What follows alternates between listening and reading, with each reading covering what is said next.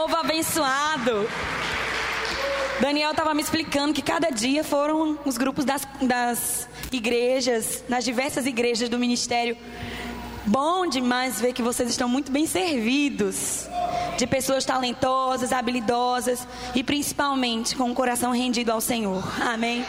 Isso é o mais importante. Não adianta ter arte, ter, ter conhecimento técnico, sem a unção, tudo isso é barulho. Deus está muito mais interessado num coração sincero e contrito. Esse ele não despreza. Amém? Eita, Deus bom. Deixa eu beber uma aguinha.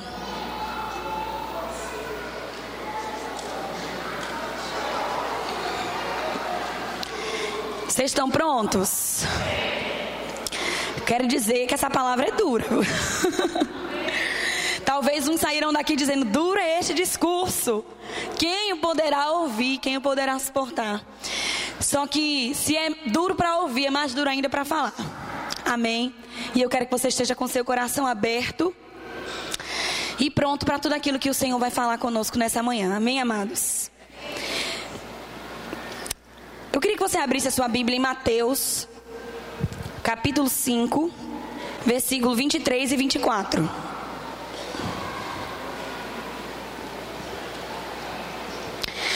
Posso ler? Se, pois, ao trazeres ao altar a tua oferta, ali te lembrares de que teu irmão tem alguma coisa contra ti, deixa perante o altar a tua oferta, vai primeiro reconciliar-te com teu irmão, e então, voltando, faze a tua oferta. Esse texto aqui é um texto muito forte, porque ele nos confronta. Amém, amados? Ele nos confronta e ele fala sobre a necessidade de estarmos reconciliados com os nossos irmãos. Às vezes a gente pensa que a única reconciliação necessária é a reconciliação vertical entre nós e Deus. E a Bíblia é muito clara em nos mostrar que o sangue de Jesus foi derramado para nos reconciliar com Deus. Amém? Mas aqui a Bíblia nos mostra, e o próprio Jesus fala, da necessidade, da importância da reconciliação horizontal. Às vezes, quando a gente peca ou comete alguma coisa contra Deus, aquilo nos incomoda tanto por dentro que a gente procura logo acertar os nossos pontos com o Pai. Procura logo um lugar onde a gente possa orar, onde a gente possa abrir o nosso coração, onde a gente possa se reconciliar e ter a nossa comunhão mantida com Deus. Mas eu observo, nesses poucos anos que eu tenho de cristianismo, que não existe essa mesma urgência no coração das pessoas quando o assunto é reconciliação com o próximo. Amém? Às vezes a gente esconde, a gente evita, né? Ah, não vou para a igreja hoje não porque eu vou ver fulano, porque eu vou ver cicrano. Evita o contato, o confronto, porque aquilo ali vai nos lembrar de que existe algo errado, algo travado, algo preso dentro de nós com relação àquela pessoa. E Jesus ele trata com tanta seriedade ele trata com tanta seriedade esse assunto, que ele diz que se você for oferecer a sua oferta a Deus, mas tiver alguma coisa contra o seu irmão, você deve parar aquilo que você está fazendo, deixar para depois e colocar como prioridade resolver a sua história com o seu irmão. E sabe por quê? Porque quando a gente guarda essas coisas dentro do nosso coração, aquilo ali contamina a nossa oferta. Aquilo ali contamina a nossa adoração. Como a gente pode dizer, através da nossa oferta, que nós amamos a Deus, se nós odiamos o nosso irmão? João fala que se alguém diz que ama a Deus a quem não vê, mas odeia o seu irmão, é mentiroso. Aquela oferta que você está dando a Deus é uma oferta mentirosa. É uma oferta hipócrita. Porque é impossível você amar quem você não vê se você não consegue amar aquele que você vê. Então larga tudo o que você está fazendo. Deixa o seu serviço de lado. Se levanta, abre os seus olhos, procura aquela pessoa com quem você está ferido, magoado, resolve a tua história com ele. E aí sim, depois, com o coração limpo, oferece a tua oferta a Deus. Irmãos, Isso acontece em todos os lugares. Nem pense que foi o pastor Daniel ou Michele que me pediram para falar sobre isso. Porque infelizmente, esse tipo de picuinha, de coisinha, existe em todas as comunidades evangélicas espalhadas pelo mundo. Infelizmente, as pessoas às vezes buscam, né? As manifestações do Espírito, buscam é, ter uma boa oratória, uma boa apresentação no púlpito, mas se esquecem que o maior mandamento que nós recebemos de Deus, ou o único mandamento que a gente recebeu de Deus, é o amor. E não só amar a Deus, mas amar ao próximo, como Jesus nos amou. Eu percebo que Deus ele foi sinalizando a importância do amor desde a lei. Quando ele colocou dentro dos dez mandamentos, amar ao Senhor teu Deus e amar o próximo como a si mesmo. E aí, Jesus, para mostrar que isso era realmente importante, a Bíblia, para mostrar que, que isso era realmente importante, diz que da lei, os maiores mandamentos são amar ao Senhor e amar ao próximo. E aí Deus deixa isso muito claro quando Jesus na nova aliança diz: "Um novo mandamento eu vos dou: que vos ameis uns aos outros, assim como eu vos amei." Então o amor, ele não é apenas um ponto importante, ele é o ponto mais importante. Às vezes a gente tem colocado a prática do amor dentro da nossa lista. E às vezes a gente até se esforça para andar em amor. Mas antes do amor a gente coloca ser usado, a gente coloca ser é, é, trabalhar para Deus, a gente coloca o nosso serviço, a gente coloca é, é, qualquer outra coisa. E lá no final da lista tá amar os meus irmãos. Mas eu quero te dizer, a tua lista tá errada. Porque antes de qualquer coisa, antes do seu serviço, antes do seu ministério, antes da sua própria vida, deve estar amar ao próximo como Jesus te amou. Antes mesmo de você, querido. Antes mesmo de você. Às vezes a gente procura o nosso bem-estar, o nosso conforto, e aí depois a gente vai se preocupar com as outras pessoas. Mas não é esse o pilar do cristianismo o princípio básico da nossa religião. O princípio básico da nossa fé é amar ao próximo como Jesus nos amou. Então começa hoje a rever a sua ordem de prioridade. Começa hoje a ver a importância de colocar o próximo na sua frente, de colocar o seu irmão na sua frente, porque esse é o único mandamento que nós recebemos de Jesus Cristo. Amém? Então ele diz aqui: larga tudo, para com a tua oferta, vai, reconcilia-te com teu irmão, e então voltando, oferece a tua oferta para Deus. Precisamos entender a importância de não haver dentro do nosso coração nenhuma raiz de amargura contra ninguém. Amém. E a Bíblia diz: no que depender de você, tenha paz com todos os homens. Amém. Eu sei que nem sempre depende da gente. Mas no que depender de você, querido, esteja limpo, esteja com as suas mãos limpas, esteja com a sua consciência limpa de que você está fazendo todo o possível para estar bem com todas as pessoas. O que depende de você, faça. E aí, o que depender da outra pessoa, ela vai prestar contas diante de Deus, já não é contigo. Mas quantas coisas a gente tem arrastado durante os anos da nossa vida? Quantas coisas mal resolvidas a gente tem colocado debaixo do tapete? Quantas situações que não foram bem esclarecidas com o nosso próximo, nós temos levado e carregado durante anos, e isso tem sido um peso, um fardo, um empecilho das coisas grandes de Deus acontecerem na nossa vida. Porque talvez você pense que não é nada demais. Mas você vai ver que é sim. Arrastar essas coisas durante anos é como aquele prisioneiro que carrega uma bola de ferro e vem puxando e vem carregando aquilo que está amarrado no seu pé. Às vezes a gente não entende por que, que certas coisas não estão acontecendo na nossa vida. Aquilo que Deus prometeu, aquilo que Deus falou, aquilo que foi profetizado, aquilo que foi declarado. E quando você olha para trás, sabe por que você não tem avançado e corrido na velocidade que você pode? Você tem carregado pesos amarrados aos seus pés. E esses pesos são situações mal resolvidas. Um desses pesos são situações mais mal resolvidas que nós temos com os nossos irmãos. Vocês estão comigo? Deus enxerga isso com muito mais seriedade do que a gente. A gente acha que é pouca coisa, mas Deus não enxerga dessa maneira.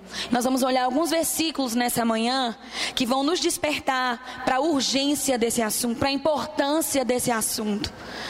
Irmãos, a gente às vezes tem vergonha de que as pessoas saibam de coisas erradas que a gente faz em algumas áreas, como por exemplo a área sexual, como por exemplo é, se você é glutão, ou se você é mentiroso, ou se você é tentado a roubar. Às vezes você tem vergonha de que as pessoas saibam disso, mas você não tem a menor vergonha que as pessoas saibam que você está há três meses sem falar com aquele outro irmão.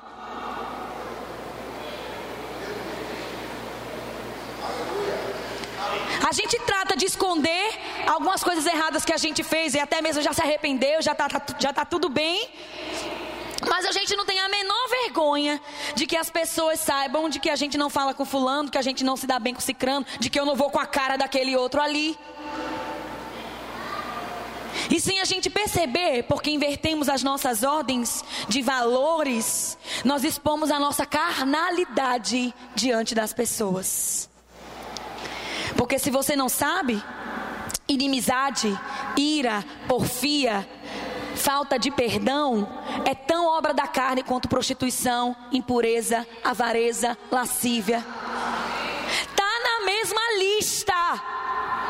Na mesma lista. Mas a gente abomina essas coisas e tolera as outras. E sem a gente perceber, a gente está tolerando aquilo que Deus mais odeia. Uma prostituta, Jesus perdoou quando estava aqui na terra. Mas a Bíblia diz que aquele que odeia o seu irmão é como um assassino. E que aquele que diz que ama a Deus, mas não ama o seu irmão, é mentiroso. E que o mentiroso e o assassino não têm parte no reino de Deus. A gente não tem coragem de matar uma pessoa, ou às vezes até de, de cometer um adultério, graças a Deus por isso.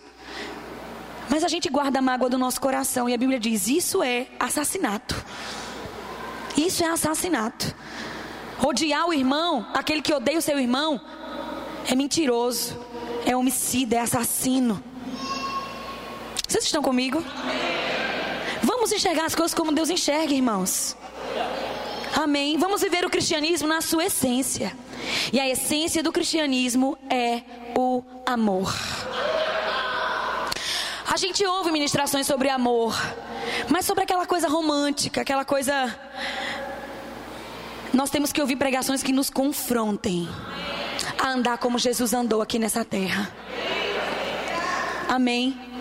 Que nos incomodem realmente e que nos façam colocar para fora aquelas coisas que a gente tem guardado durante anos. Existem quartos secretos na nossa vida que a gente não tem permitido a palavra de Deus entrar. Sabe a nossa casa quando a gente vai receber uma visita? E a gente dá um jeitinho na sala, a gente dá um jeitinho na cozinha, troca todas as, as tralhas para dentro dos quartos e passa a chave para ninguém entrar.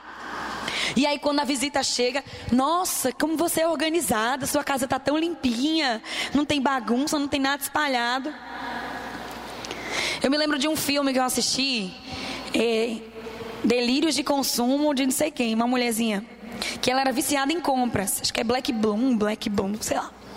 Ela era viciada em compras. E tinha uma amiga que queria ajudar ela. E aí disse assim: vamos organizar suas coisas, vamos separar o que, o que você usa, o que você não usa, e vamos doar o que você não usa. E aí quando ela começou a separar, ela era tão apegada às coisas dela que ela não conseguiu dar nada para ninguém. Ela pegou todas as roupas para poder enganar a amiga, socou dentro daqueles guarda-roupas que tem nos Estados Unidos, que é tipo um quartinho, né? Um guarda-roupa embutido. E aí a amiga chegou, ficou maravilhada. Parabéns, você está crescendo, você está evoluindo. Se desprendeu, olha, ficou só com essas peças aqui. E aí, durante o filme todo, a amiga pensava que ela tinha melhorado. Quando chega no final, ela, vamos procurar aquela bolsa que combina com tal roupa. Quando a menina abriu o armário, ela, não faça isso. Quando ela abriu, as roupas, puff, explodiram em cima da amiga uma montanha de roupa. E às vezes na nossa vida a gente tem feito isso. A gente limpa as áreas onde todo mundo tá vendo, né? Tá tudo bonitinho. Parece até que tá tudo perfeito. Mas quando se abre algumas portas, a bagunça vem toda à tona. E nós estamos fechando alguns cômodos da nossa vida para que a luz da palavra não entre. E a palavra de Deus nessa manhã, irmãos, é para nos confrontar abrir todos os cômodos da nossa vida para que Deus possa entrar. Que não tenha áreas ocultas, restritas, onde Deus não tem acesso. Deixa Deus entrar com força na tua vida. Mudar o que precisa ser mudado, tirar o que precisa ser tirado. Amém. E eu sei que essa área é uma área de fragilidade dentro da igreja cristã. Precisamos andar em amor, andar em perdão, andar em compaixão, andar em misericórdia. E nós vamos enxergar nessa manhã que isso é mais sério do que o que a gente imagina. Que não perdoar alguém não é uma coisa tão insignificante quanto a gente pensa. Amém? Eu queria que você abrisse aqui em Mateus, só que no capítulo 6. Natan falou um pouco sobre isso acho que ontem à noite, né? Ele disse assim que nós precisamos ter a ousadia de dizer: perdoa as nossas ofensas assim como nós perdoamos a quem nos tem ofendido. Que nós temos que ter a nossa consciência tão limpa com relação ao perdão que a gente tem dado às pessoas, a ponto de ter a ousadia de dizer para Deus: Senhor, me perdoa. Me perdoa nisso que eu fiz, assim como eu tenho perdoado. E é interessante que a Bíblia ela traz essa aproximação do amor que a gente dispensa para com as outras pessoas, relacionado com o amor que Deus vai ter conosco. O perdão que a gente dispensa com as outras pessoas, relacionado ao perdão que Deus vai ter conosco. A misericórdia que a gente dispensa a outras pessoas, com a misericórdia que Deus vai ter conosco. Nessa oração do Pai Nosso mesmo a gente já vê essa relação acontecendo. Perdoa assim como eu perdoo.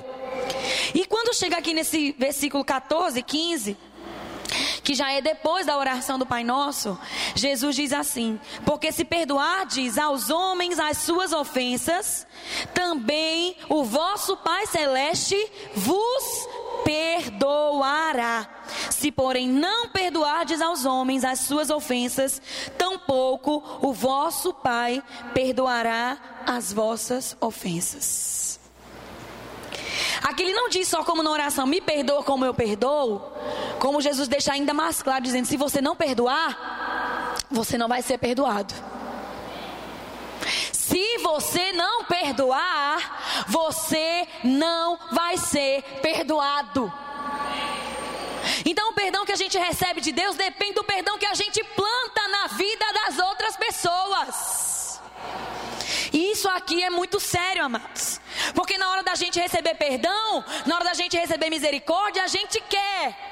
Mas na hora de dar, como tem sido a sua vida de perdão e de misericórdia para com aqueles que precisam do seu perdão e da sua misericórdia? E eu quero dizer, se você tem sido duro demais, Deus vai ser duro com você também. Porque assim como você perdoa, você vai ser perdoado. Não sou eu que estou falando. Eu acho que eu nem teria coragem de dizer isso.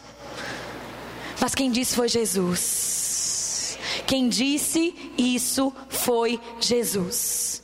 Se você não perdoar, você não vai ser perdoado. Se você perdoar, você vai ser perdoado. Deus ele tem dado do seu perdão gratuitamente, da sua misericórdia gratuitamente, da sua graça de graça. E nós temos sido tão abençoados por causa disso. Porque o Senhor é bom, fiel, misericordioso, compassivo, nos perdoa. Amém, amados? Mas e nós? Temos medido com essa mesma medida? Temos andado nessas mesmas pisadas que Jesus deixou aqui na terra para a gente andar? Amém? Precisamos entender a importância de liberar e de andar em perdão para com as pessoas. Jesus, ele contou uma história que reflete muito bem isso. A nossa relação com Deus e a nossa relação com as pessoas. A história de um rei que tinha um servo. Se você quiser anotar a referência, está lá em Mateus 18, do 23 ao 35. Tá? Mateus 18, do 23 ao 35. Não vou ler a história toda para a gente não se prolongar. Vou contar para você essa história. Um rei, ele tinha um servo que tinha uma dívida impagável. Esse servo devia ao seu senhor 10 mil talentos. Talvez você não saiba quanto isso vale. Mas 10 mil talentos são equivalentes a 120 mil dias de trabalho. Alguém vive 120 mil dias? Alguém na face da terra vive 120 mil dias? Nem Matusalém, que foi o homem mais velho que morreu na terra. Ninguém, nem Matusalém seria capaz de pagar essa dívida trabalhando todos os dias. Ou seja, era uma dívida impagável. Impagável, aquele homem não tinha com o que pagar, nem com a sua própria vida ele poderia pagar aquela dívida. E aí o rei foi confrontá-lo para que ele pagasse, e ele disse: Eu não tenho com o que pagar. Então o rei disse assim: Vende a tua mulher, os teus filhos, teus gatos, vende tudo, e aí a tua dívida vai estar paga. E aquele homem se prostrou diante do rei, pedindo clemência, pedindo misericórdia, pedindo que ele perdoasse a sua dívida. E o rei perdoou. O interessante é que o rei não recebeu nada para perdoar a dívida daquele homem. Não recebeu a casa, a mulher, os filhos, os gados. Ele disse: Tudo bem, eu te perdoo. O rei perdoou aquele homem de uma dívida impagável. Vocês estão comigo? Eu não estou dizendo que ele dividiu em prestações, não. Vamos fazer aqui um arrumadinho, você me paga em dez vezes. Não, não foi assim. Ele perdoou no pé a dívida daquele homem. Amém? Saindo dali, aquele homem que acabou de ser perdoado encontrou uma outra pessoa que devia a ele. Só que essa outra pessoa que devia a ele, devia. Deixa eu achar aqui o valor. Encontrou um conservo que devia 100 denários. 100 dias de trabalho. Porque um denário é um dia de trabalho. Aquele homem devia 100 denários, então ele devia 100 dias de trabalho. Aquele homem que ele encontrou, a pessoa que tinha acabado de ser perdoada, encontrou um outro que devia a ele, devia 100 denários. 100 dias de trabalho. Me atrapalhe não, amor. Amor, não me atrapalhe. 100 dias de trabalho. 100, três meses de salário, ele está dizendo. 100 dias de trabalho. Mas eu quero botar em dias de trabalho porque o outro devia 120 mil dias, lembra? O outro devia 120 mil dias. Esse devia 100 dias de trabalho. E aí, quando esse homem que acabou de ser perdoado encontrou o outro, colocou a faca nos peitos dele, disse: Você vai ter que me pagar. Pague o que você me deve. E aí, o rei soube disso. Que aquele homem que tinha acabado de ser perdoado de uma dívida impagável estava exigindo que um outro que devia muito menos pagasse a, tua, a sua dívida. Pegou aquele homem, prendeu, colocou para ser torturado, para ser aprisionado e passou o resto da vida dele na prisão. E aí, qual é a, a moral dessa história aqui? O rei é Deus. A pessoa que devia uma dívida impagável era a gente. Você sabia que você devia uma dívida que você não podia pagar? Que nem que você trabalhasse todos os dias da sua vida você ia pagar a vida eterna que Jesus te deu de graça. O perdão dos seus pecados que Jesus te deu de graça. Você foi perdoado de uma dívida impagável e não é capaz de perdoar o seu irmão que te deve muito menos.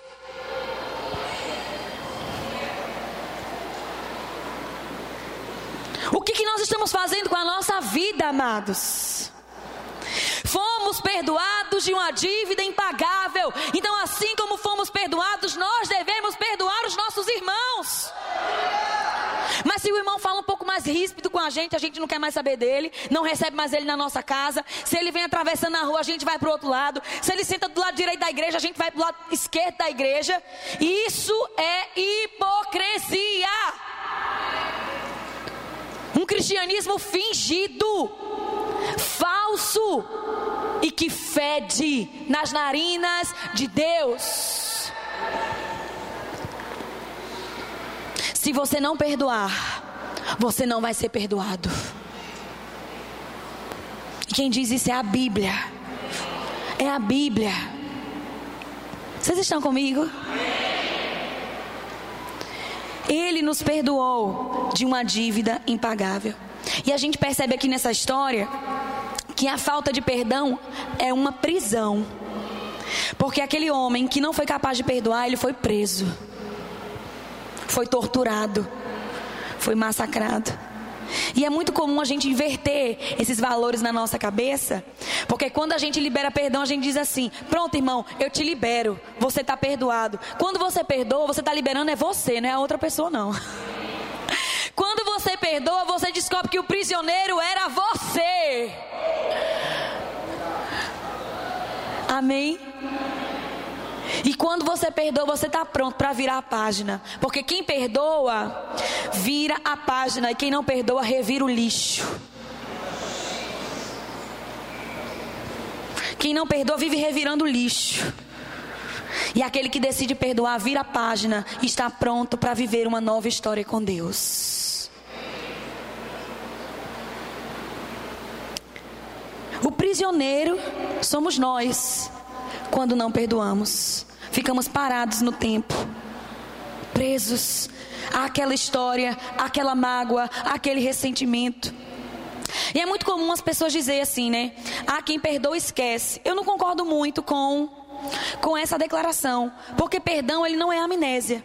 Você ainda vai se lembrar, do que aquela pessoa te fez. Você vai se lembrar do episódio, vai lembrar de como você agiu, reagiu, do que a pessoa fez contra você. Então, perdoar não é esquecer. Perdoar é estar tão curado a ponto daquilo não te fazer mal mais. É como olhar uma cicatriz. Eu, quando era criança lá no Rio de Janeiro, eu era muito traquina, né? Eu fui criada com muitos primos, muitos irmãos. E eu me lembro de um dia que a gente estava andando no alicerce de uma construção que tinha na frente da minha casa, brincando de se equilibrar né, na, na, na, paredinha da construção. E eu me lembro que eu escorreguei e ralei toda a minha coxa, essa parte de aqui de, de fora da coxa. E foi uma dor terrível, ficou um arranhão enorme, um, um machucado feio. E aí ali passou um tempo, aquilo ali cicatrizou. E até hoje eu tenho a marca dessa traquinagem na minha perna. E eu olho de vez em quando, eu lembro. Ah, quando eu tinha seis anos de idade, eu estava andando na construção, eu me ralei, me machuquei. Eu lembro que doeu. Quando eu olho para aquela cicatriz, eu lembro da dor que eu senti, mas eu não sinto mais aquela dor.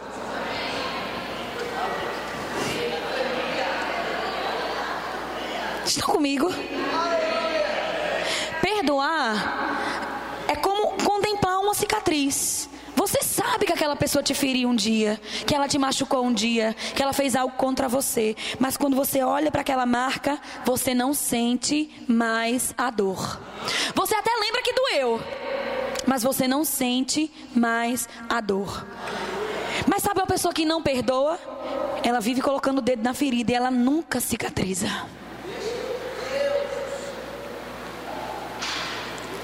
Vocês estão entendendo? Enquanto você não liberar perdão, você está cutucando a ferida. E essa dor nunca vai passar. Tira o dedo da ferida hoje. Abra o teu coração. Libera perdão. E fica pronto para Deus te curar, querido. Porque quem cura as nossas feridas é Deus. O bálsamo de Deus só vem sobre as nossas feridas quando a gente perdoa. E eu quero te dizer que até demora um pouco para aquela, aquela ferida cicatrizar. Mas com o bálsamo de Deus, milagres acontecem e aquela ferida, ela é cicatrizada muito mais rápido do que seria naturalmente. Amém. Tira o dedo da ferida. Deixa ela sarar. Deixa ela cicatrizar. Eu não estou falando que você tem que simplesmente colocar aquilo debaixo do tapete e esquecer. Não, você precisa resolver. Amém? Colocar a, a, a situação para debaixo do tapete é como fazer só um, um curativo e não colocar o remédio para sarar aquele machucado. Não sei se você já viu em filmes pessoas que são feridas ou baleadas, aí não tem tempo de fazer a limpeza corretamente, de fazer o curativo corretamente, amarra só um pano e continua lá na jornada do filme até vencer o inimigo, não é assim? E aí quando chega no final da história, eles vão tirar aquele aquele pano que eles colocaram por cima e o machucado tá todo infeccionado, tá pior do que na hora que ele foi ferido. Vocês já viram isso? Então, não resolver as situações da gente é como fazer isso. Ah, não, eu vou esquecer, deixa isso pra lá. Não vou resolver, não. Deixa, deixa pra lá. Ele fica pra lá, eu fico pra cá. É como uma pessoa que amarra, mas não trata o machucado. E aí a situação pode até ficar pior do que estava no início. Vocês estão entendendo o que eu estou falando? Estão compreendendo a parábola? Resolve essa situação o quanto antes. A Bíblia diz que a gente não pode deixar o sol se pôr sobre a nossa ira. Ou seja, essa raiva que você tem de alguém não pode durar nem um dia. Tem que ser perdoado.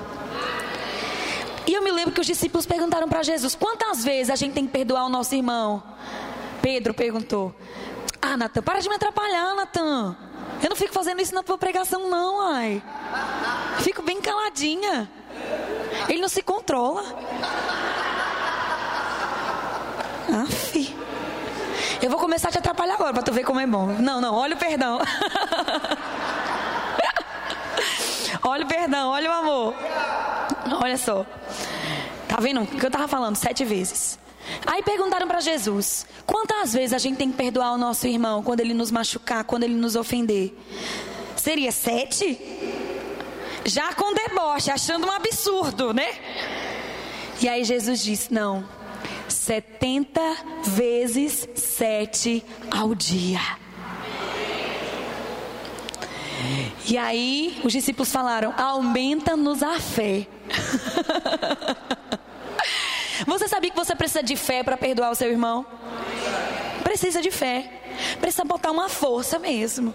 Porque naturalmente falando, talvez você nem queira mais olhar para a cara dessa criatura. E não estou falando que você não tem razão. Às vezes a ofensa é legítima, a pessoa te ofendeu mesmo. A pessoa te feriu mesmo, ela te caluniou mesmo, ela te traiu mesmo, ela te roubou mesmo. Mas você não pode, não deve guardar esse tipo de raiva, de sentimento dentro do seu coração. E aí você diz, mas ela não merece perdão, ela me ofendeu. E quem disse que misericórdia é para aquele que merece? Se merecesse, não seria misericórdia, querido. Misericórdia é para aquele que não merece. Amém. Perdão é para aquele que não merece. Se merecesse, não seria perdão. Se merecesse, não seria misericórdia. Então, não adianta você vir tentar me convencer de que você não vai perdoar o irmão, porque o que ele fez com você não se faz com ninguém. Eu sei, talvez seja realmente verdade, isso não se faz com ninguém. Mas se ele fez, decida hoje tirar esse peso de dentro do seu coração, tirar esse peso da sua vida e saiba que ele vai prestar contas com Deus pelo erro que ele cometeu. Mas o erro dele não justifica o seu. Você acha que vai colar? Chegar lá no dia do juízo, ó oh, pai, tá aqui. Eu não perdoei fulano, não perdoei esse crânio, porque você sabe o que eles fizeram comigo. Você sabia que essa desculpa não vai colar naquele dia? Eles vão prestar contas pelos que ele, pelo que eles fizeram. Mas você vai prestar contas por não ter perdoado quando deveria perdoar. Fica muito mais fácil a gente perdoar as pessoas quando a gente se coloca no lugar delas. Porque às vezes a gente se coloca na posição do juiz e decide: essa pessoa merece ser absolvida, essa pessoa merece ser condenada. A gente se coloca no lugar do juiz. E a gente às vezes fica numa posição tão dura, tão rígida, que a gente se esquece que na próxima página da nossa história, os papéis podem estar invertidos. Nessa página você está certo e o seu irmão está errado. Mas na próxima página da vida, os papéis podem estar invertidos. E quem estará prestando de misericórdia será você. Porque você não é infalível. Você sabe disso? Você não é infalível. Aquele que está limpo, limpe-se mais ainda. Mas a Bíblia diz também: aquele que está em pé, cuide para que não caia.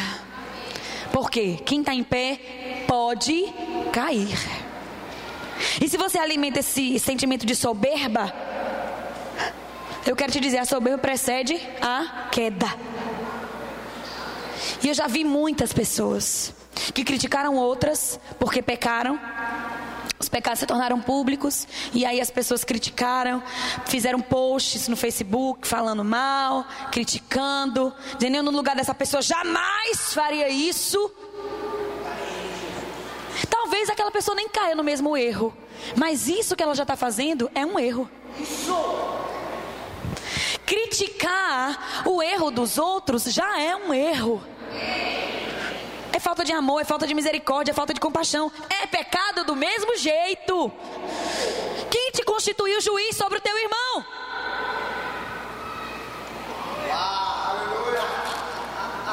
Amém. Quem te constituiu juiz sobre o teu irmão?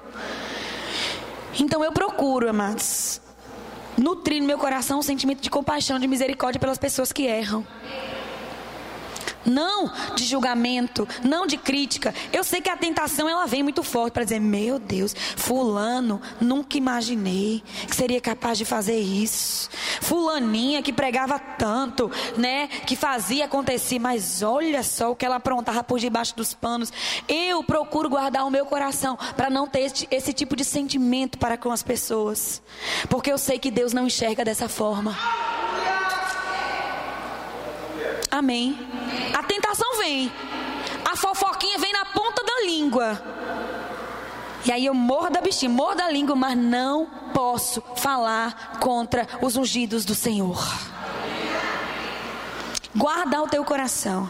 Guarda, porque amanhã pode ser você que esteja precisando dessa misericórdia que hoje você vai dar. E a gente realmente precisa enxergar a misericórdia como uma semente que a gente planta. Amém? Semear misericórdia, semear perdão, semear compaixão. Talvez você nunca precise colher, mas está lá para quando você precisar. Amém? É como uma hortinha que a gente faz em casa. Né? Eu vejo é, vários programas de culinária e as pessoas têm as suas hortas em casa. A gente estava até conversando ontem, eu e as meninas, sobre isso. Talvez você nunca use o manjericão que você plantou. Talvez você nunca use o coentro que você plantou. Mas no dia que você precisar, você sabe que vai estar ali. Amém. Talvez você não precise desse perdão, dessa misericórdia. Dificilmente você não vai precisar, mas se você planta, você sabe que você tem o que colher. Se você não planta, você não vai ter o que colher. Amém. Se você não planta, você não vai ter o que colher. E os discípulos falaram isso: aumenta-nos a fé, aumenta-nos a fé. E a gente tem o exemplo do próprio Jesus. Amém? Efésios, no capítulo 4.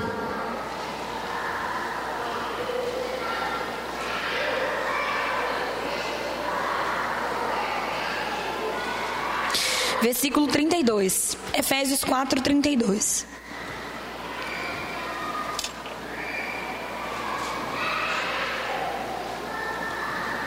Diz assim: Antes, sede uns para com os outros, benignos, compassivos, perdoando-vos uns aos outros, como também Deus em Cristo vos perdoou. Aqui ele faz de novo aquela relação que eu falei para vocês. Assim como ele nos perdoou, devemos perdoar. Ou assim como nós perdoamos, ele vai nos perdoar. Sempre a Bíblia faz essa relação do perdão que a gente recebe com o perdão que a gente dá. Ou que a gente vai receber aquilo que a gente deu. E ele diz assim: perdoa, assim como Deus em Cristo vos perdoou. E aqui é interessante esse texto porque ele mostra duas características do coração daquele que é capaz de perdoar, que é benignidade e ser compassivo. Ser benigno e ser compassivo. Amém? Ser bondoso, ser generoso, ser paciente, ser compassivo. Se você mantém, nutre essas verdades dentro do seu coração, você vai ser capaz de perdoar, assim como por Deus você foi perdoado. Amém? Então, amado, quando alguém fizer alguma afronta contra você, tiver alguma ofensa contra você, e você estiver naquela posição de ter que liberar perdão para aquela pessoa, antes de começar a aceitar as sugestões, porque aquilo que acontece no desenho é verdade, não sei se você sabe, que fica um diabinho do lado e um anjinho do outro. Aquilo ali acontece com a gente todos os dias, porque o campo de batalha é a nossa mente. E é aqui que Satanás vai tentar nos influenciar a fazer a sua vontade. E lá dentro do nosso coração, do nosso espírito, existe a voz do Espírito Santo nos mostrando qual é o caminho mais excelente. Amém? Então, essas duas vozes, elas existem de verdade. Elas existem de verdade. E antes de você nutrir as ideias do diabo sobre as razões que você tem para não perdoar aquele irmão, se lembre que você deve perdoar só porque você foi perdoado. Amém. Cuidado para não aceitar essas sugestões. Não, isso que ele fez não tem perdão, não. Isso que ele fez, você nunca mais deve olhar na cara dessa pessoa, não. Essa mulherzinha que fez isso contra você, bloqueia ela do WhatsApp, exclui ela das tuas redes sociais, tira ela da tua vida. Antes de você aceitar esse tipo de sugestão, lembra que você deve perdoar assim como você foi perdoado. Amém. Se a gente tiver essa compreensão, amados, a nossa vida vai ser fácil. Amém. Não vai ter dificuldade nenhuma para a gente liberar perdão para as pessoas que precisam do nosso perdão, porque a gente sabe que na nossa vida a gente foi por Deus perdoado. Amém. Aleluia. E você sabe quem é que leva vantagem quando você não perdoa? não é a pessoa que te ofendeu, porque ela precisa do seu perdão.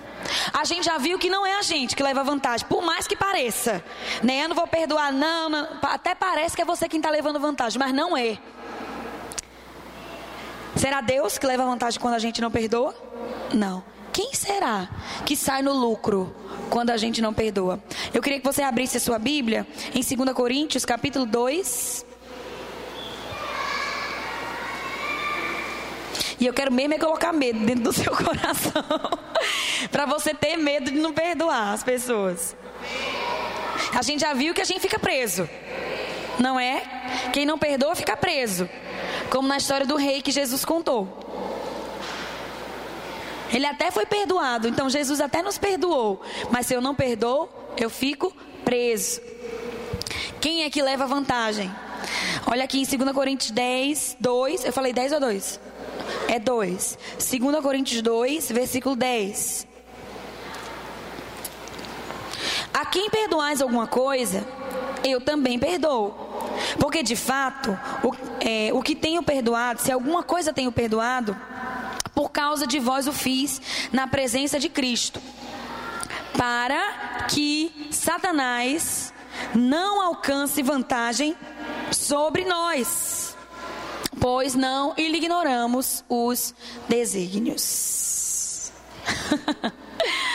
Quando não perdoamos, quem é que sai no lucro? O diabo, Satanás. Amém? Para que ele não alcance vantagem sobre nós. E a gente pensa até assim, né? Ah, já que foi fulano que pecou, o diabo vai alcançar vantagem é sobre ele que pecou. Mas não é isso que Paulo está falando aqui. Ele está falando que temos que perdoar para que Satanás não alcance vantagem sobre nós. Nós nem erramos, nem cometemos o crime, nem fizemos o pecado. Mas quando nós não perdoamos, a gente abre uma porta deste tamanho para o diabo atuar com liberdade na nossa vida. Então, mais uma razão. Quer mais uma razão para você perdoar? Já te dei algumas aqui. Você deve perdoar porque você foi perdoado. Você deve perdoar porque o perdão é fruto do amor que já foi derramado no seu coração. Mais uma, você deve perdoar para que você não fique preso. E você deve perdoar para que Satanás não alcance vantagem sobre a sua vida. Eu não quero dar crédito para o diabo na minha vida, amado. Amém. Eu não quero que o diabo tenha crédito Sabe o que é crédito? Quando uma pessoa faz uma coisa pra gente, um favor, a gente diz assim: rapaz, tô te devendo uma. Ou seja, aquela pessoa tem crédito. Quando aquela pessoa estiver precisando de alguma coisa, ela vai ligar para você e dizer: rapaz, lembra aquele favor que eu te fiz? Agora eu preciso que você me ajude. Isso é cobrar o crédito que você deu para aquela pessoa. Quando você não perdoa, você está dando um crédito para Satanás. E aí, no momento oportuno, que a Bíblia fala que na ocasião oportuna ele vem, ele vem cobrar aquele crédito.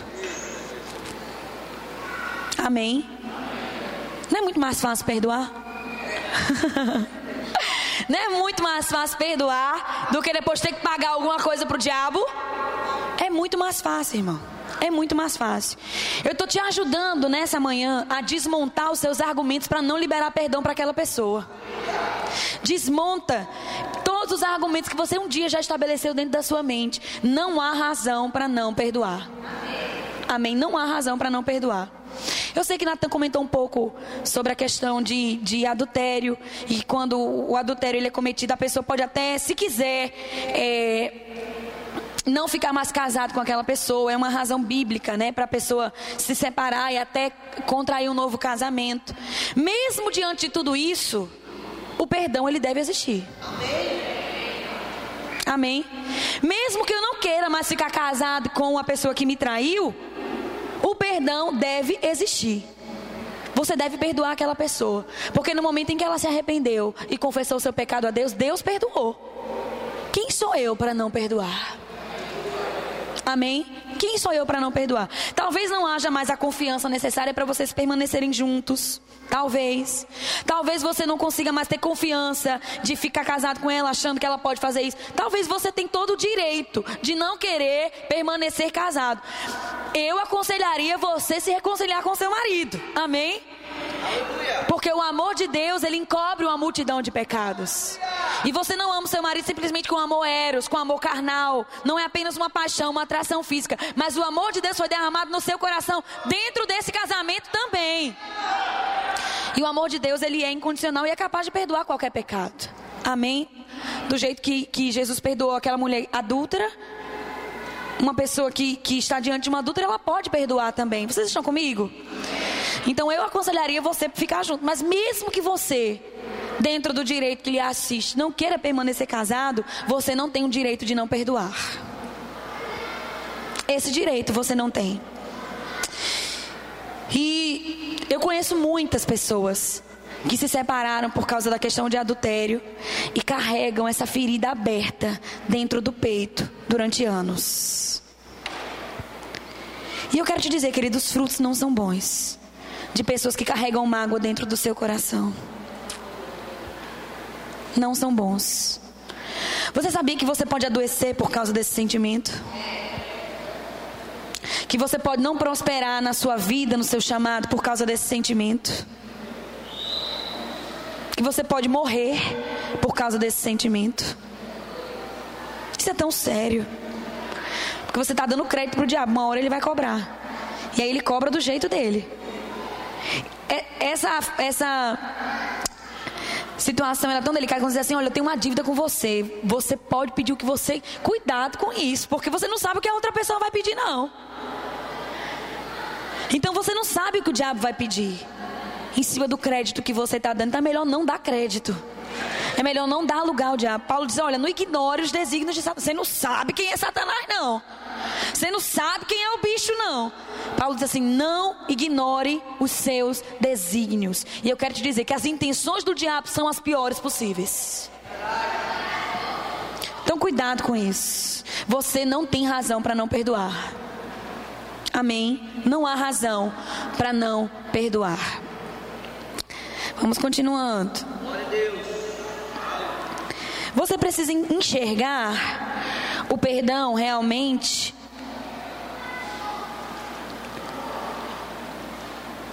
como uma coisa que você planta. E eu me lembro de duas situações, de duas pessoas diferentes, que estavam no momento da sua morte e estavam morrendo porque pessoas estavam causando aquela morte. E no momento da morte, ela estava liberando perdão para os seus, para os seus agressores. Uma delas é Jesus, que ali no momento da cruz diz: Pai, perdoa-lhes, porque eles não sabem o que fazem. E a outra pessoa foi Estevão, que no momento da morte, ali sendo apedrejado, ele diz: Senhor, não imputes a eles este pecado. No momento da morte, aquelas, essas duas pessoas foram capazes de perdoar. Será que você é capaz de sofrer o dano em nome do perdão? Sofrer o dano. Puxar para você a responsabilidade. Porque é disso que eu estou falando. Amém. É disso que eu estou falando. E você precisa entender isso. Que o perdão, a misericórdia, é uma semente que você planta hoje e que você pode colher mais na frente. Abra sua Bíblia em Gálatas, capítulo 6. Diz assim, versículo 9. Gálatas 6, 9.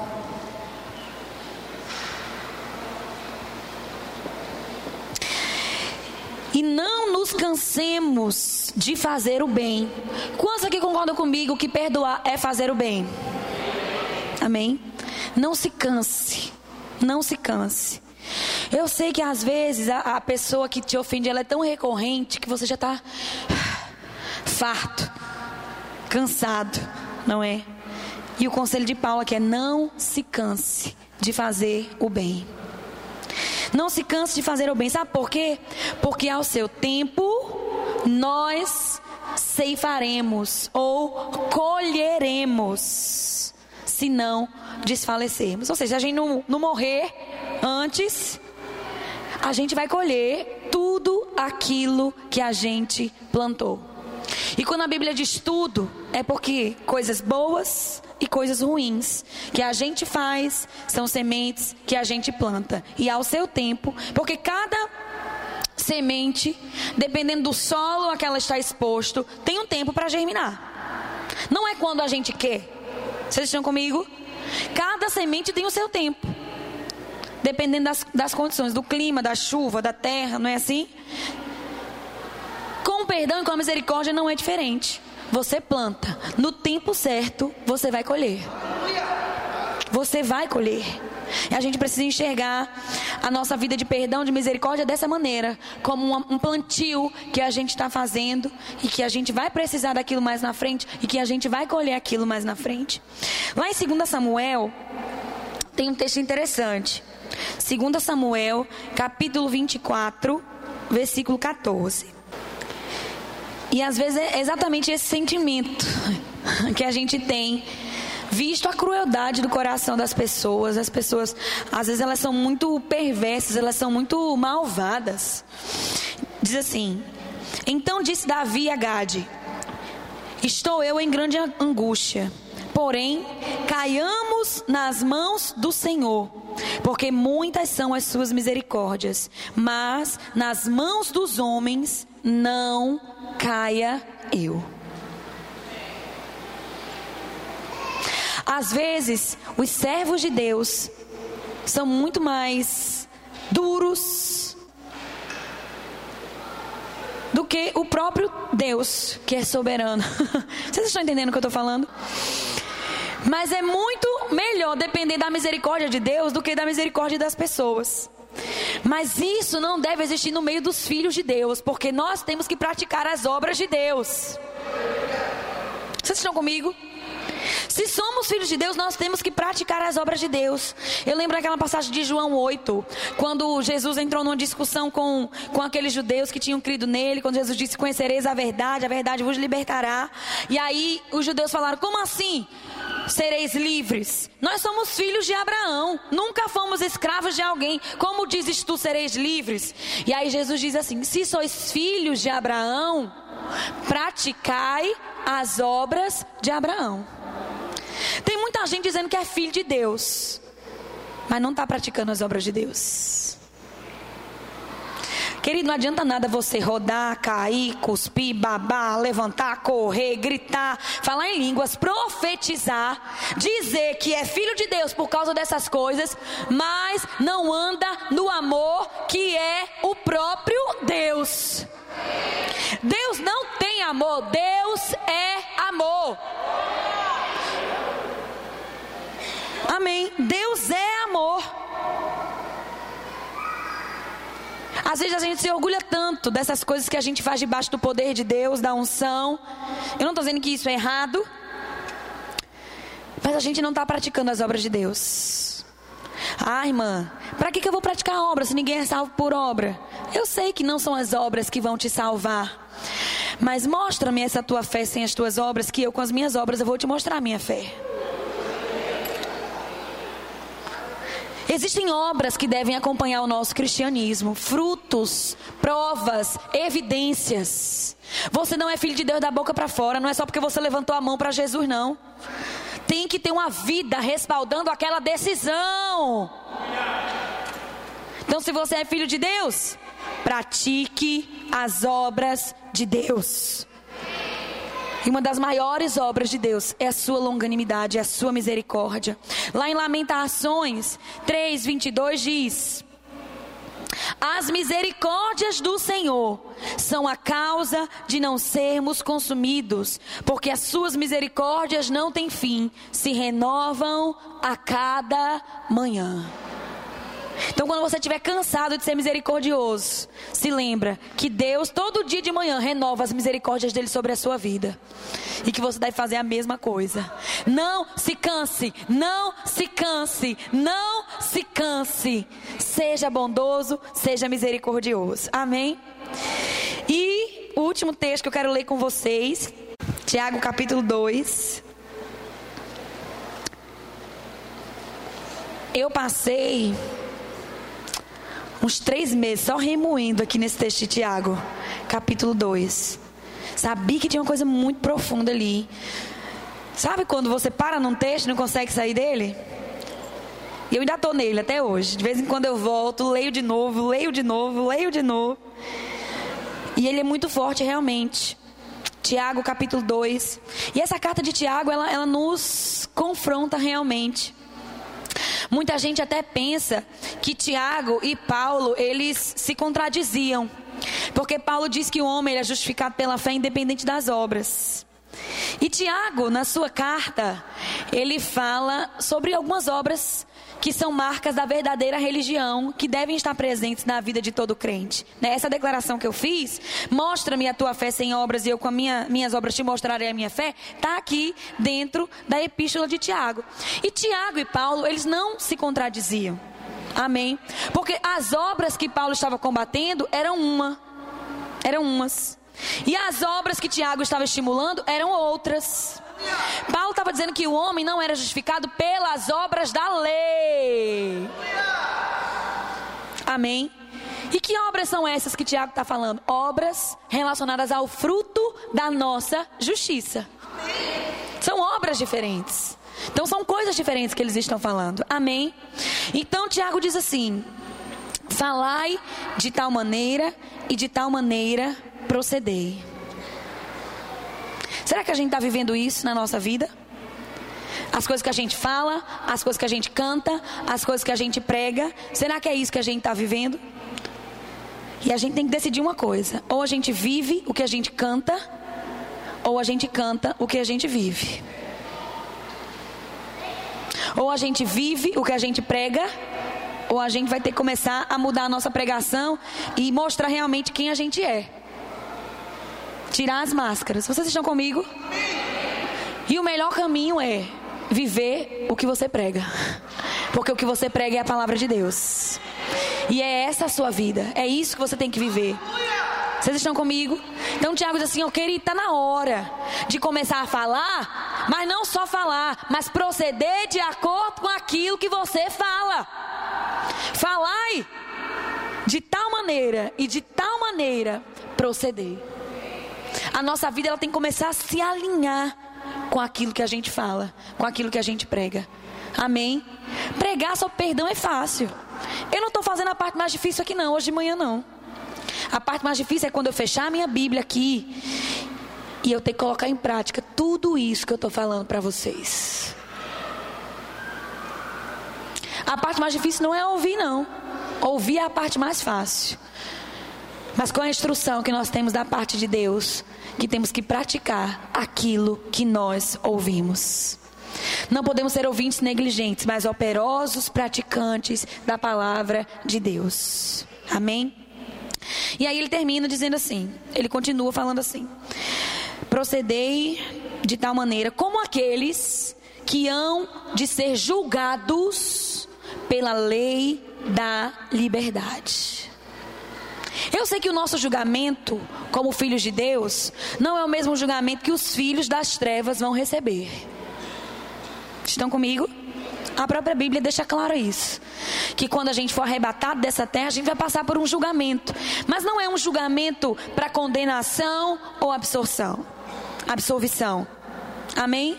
Não é um, um, um, um, julgamento que vai nos colocar no inferno. Não, de lá nós já fomos tirados pelo sangue de Jesus. Mas há um julgamento que nós vamos passar por ele. E é justamente o julgamento daquilo que a gente fez através do nosso corpo, das nossas obras. E elas serão provadas pelo fogo. Se for obra de palha, vai ser queimado. Se for obra de ouro, vai permanecer. Amém? E aí, de acordo com o resultado desse julgamento, nós vamos receber os galardões da parte de Deus e vamos ouvir: servo bom e fiel, entra no gozo do teu Senhor. Amém? Seremos julgados pela lei da liberdade, mas seremos julgados. Eu acho que tem muito crente se esquecendo disso. Há um julgamento. Há um julgamento. E eu não sei, talvez você assistiu tantos desenhos sobre esse julgamento, ou na, na salinha das crianças você ouviu quando você era pequeno, que era só umas pedrinhas na coroa. Eu acho que não é só isso, não. Eu acho que é uma coisa muito grande, valiosa.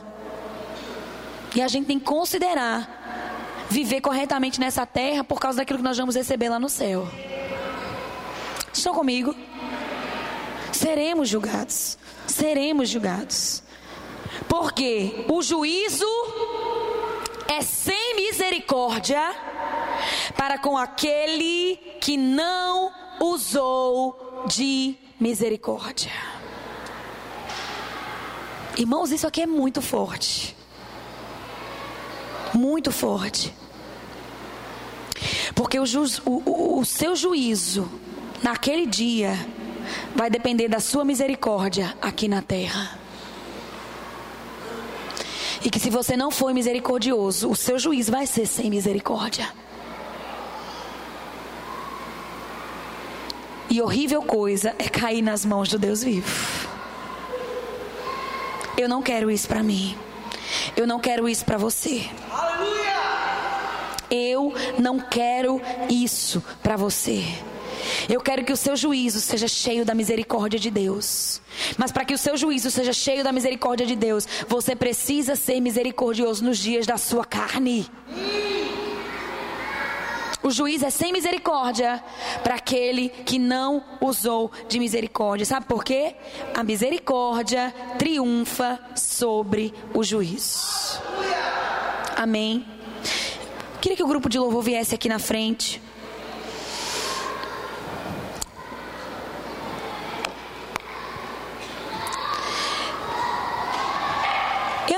Te estimular a sair do seu lugar, a ir lá na frente, pedir perdão para aquela pessoa para quem você não está falando. Eu não vou te forçar, nem te induzir a fazer isso agora.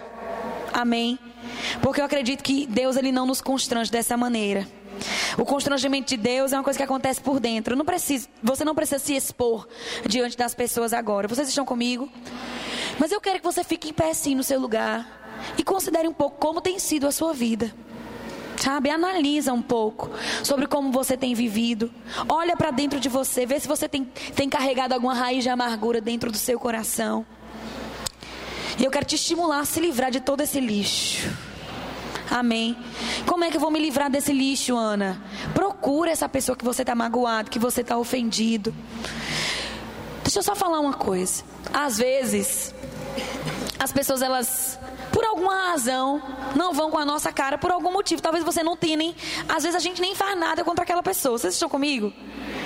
E aí, muitas vezes, às vezes as pessoas vêm, me abraçam e dizem: Irmã, eu quero te pedir perdão, porque um dia eu me ofendi, eu me magoei com você. Você passou por mim na igreja e não falou comigo. E eu guardei aquela mágoa dentro do meu coração. Faz cinco anos e eu estou vindo agora. Eu tive coragem, graças a Deus. E vim aqui liberar a sua vida e te pedir perdão. Primeiro, eu não estava presa porque eu nem sabia que aquela pessoa tinha ofensa contra mim. Segundo, você não precisa fazer isso.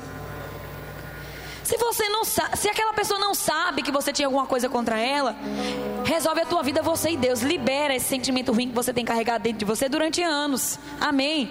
Você não precisa ir lá dizer, olha, há, há 13 anos, quando você passou por mim, não falou comigo, eu guardei aquele sentimento no meu coração. Não, não precisa fazer isso. Se você tem um sentimento ruim, libera você agora, você e Deus. Fica livre desse mal. Amém. Bola pra frente e segue a sua vida. Eu estou falando sobre coisas que, que ambas as partes sabem. E que você tem carregado isso durante muitos anos dentro do seu coração. A mágoa, a ressentimento, a ódio, a ira, a falta de perdão, a falta de amor. E eu não quero que você faça isso agora, tá bom? Porque eu não quero te constranger. Mas não saia desse lugar com pendências dentro do seu coração. Você ouviu o que eu disse? Não saia desse lugar com pendências dentro do seu coração. Perdoe e seja perdoado. Eu estava conversando com o Natan, isso é tão interessante. Deus ele já nos perdoou em Cristo. Mas por que ele quer que a gente vá lá e peça perdão para ele?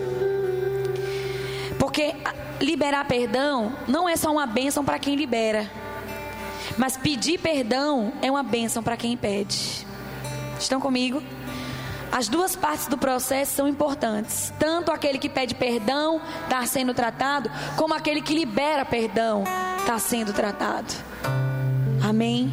Então não saia desse lugar com pendências. Perdoe e seja perdoado.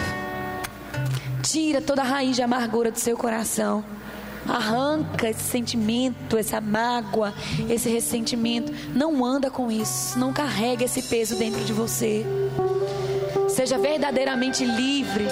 Sabe, uma pessoa verdadeiramente livre é uma pessoa que não tem nenhum peso na sua consciência. E isso é a verdadeira liberdade.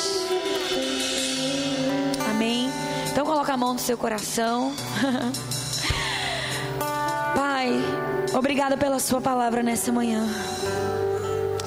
Obrigada, Pai, porque nós ouvimos aquilo que nós precisávamos ouvir, não aquilo que queríamos, não aquilo que era agradável aos nossos ouvidos.